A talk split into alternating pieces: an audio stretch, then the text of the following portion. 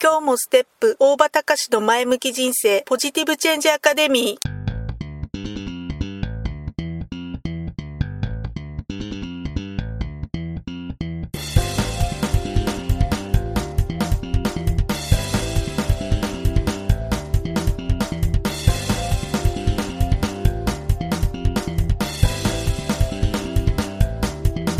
今日もステップ大場隆の前向き人生ポジティブチェンジアカデミーは開業から20年行政書士として奮闘している大場隆が日々活動している中で感じたことを通して皆様に前向きな変化をお届けする番組です。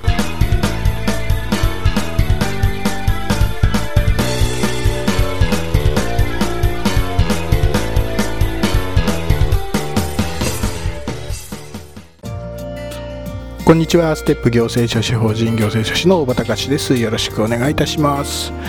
アメリカのね臨床心理学者であるフレデリック・ハーズバーグは仕事の満足及び不満足を引き起こす要因について研究してある理論を確立させました。それがハーズバーグの動機づけ衛生理論って言われるものです。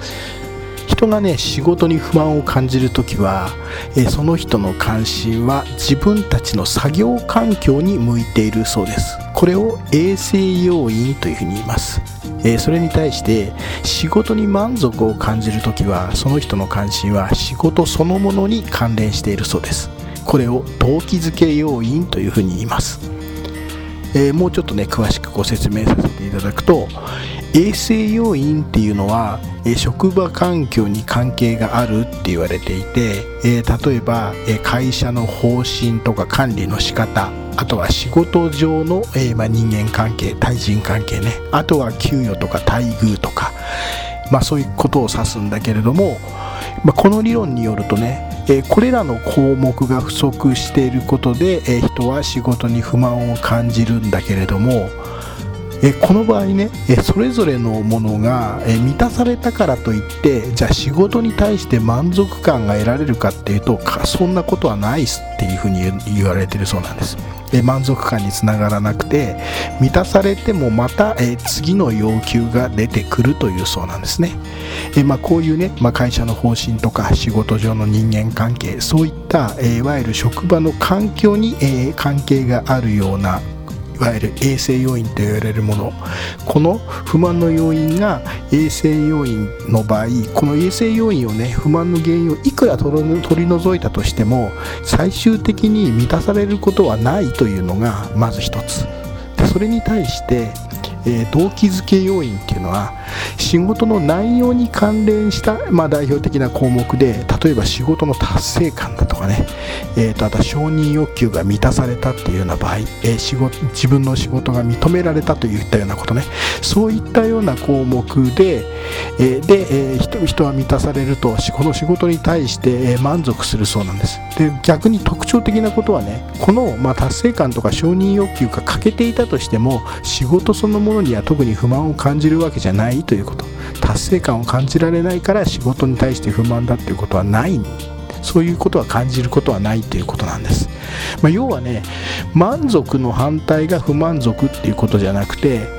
えー、満足していないって、まあ、満足の反対は単に満足をしていないっていうこと。同じように不満の反対っていうのは不満ではないということであって不満の反対は満足ではないということなんですね。つまり不満と満足っていうのは対の関係にあるわけじゃないのでだから不満を取り除いたとしてもそれは単に不満がなくなるだけであって満足につながるわけではないという。まあね、えー、人に満足を与えようと思えば、えー、別に満足の方法満足を得られるような方向そっちにアプローチする必要があるというのが、えー、この、えーハーズバーグの動機づけ衛生理論というふうに言われるものです。まあ、経営学とか心理学ではえかなり古典的な理論で、まあ、経営学とか、まあ、心理学なんかを学ぶ場合には必ず出てくる話だそうなんですけどまあね改めて、えー、まあ、かいつまんで見てみるとね、えまあ、なかなか奥が深いしああなるほど。当てはまるなっていうようなところって結構あるのかなっていうふうに思います。本当にねいろいろとまあ日常の中に当てはめるとえ、まあ、こういった考え方で物事に対処をする、え、いろんなものを分析するっていうようなことをしてみると、え、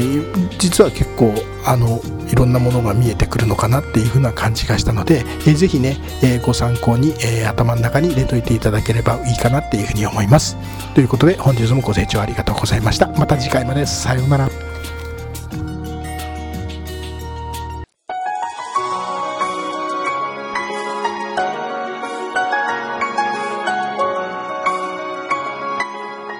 回の番組はいかがでしたか？